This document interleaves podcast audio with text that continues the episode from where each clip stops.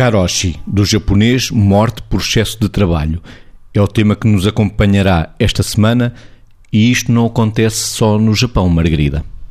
Pois o que nós vamos verificando cada vez mais é que as pessoas são medidas pelo seu sucesso profissional.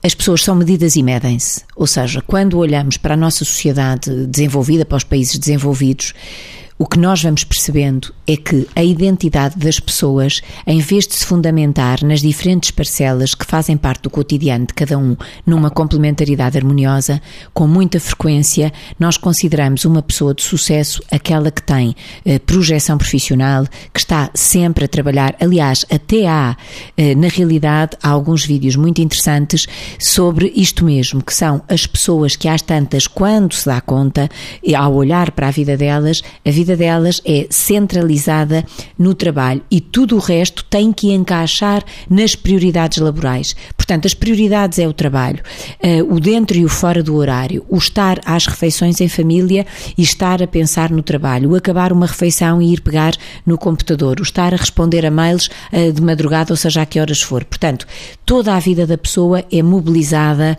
e centralizada na perspectiva de sucesso se trabalhar em excesso. Ou seja, confunde-se muitas vezes o sucesso individual com o excesso laboral.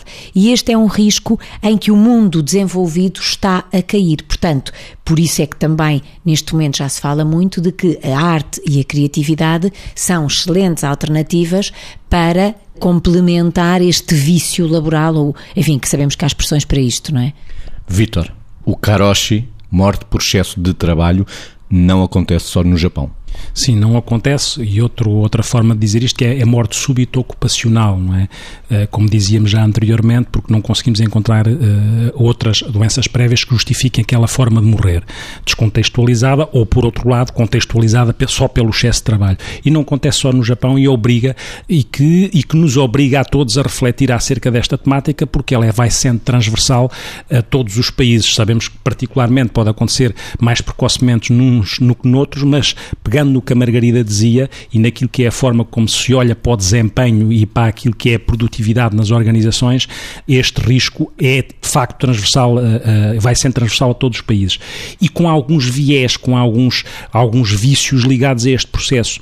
Sabemos, por exemplo, que França já está a legislar para que as pessoas não sejam importunadas com mails fora do horário de trabalho, mas também sabemos que, apesar de se legislar para que não se façam mais horas extraordinárias, as pessoas depois não vão declarar as horas extraordinárias que fazem. E é aquilo que se chamam as horas extraordinárias camufladas. E muitas vezes, em vez de irem para casa em algumas organizações, apagam as luzes e ficam a trabalhar escondidas porque quase que têm vergonha de não apresentar o trabalho feito e sentem-se culpadas aos olhos dos outros se não apresentarem o trabalho feito, como se isso fosse por inépcia delas, porque se passa essa mensagem.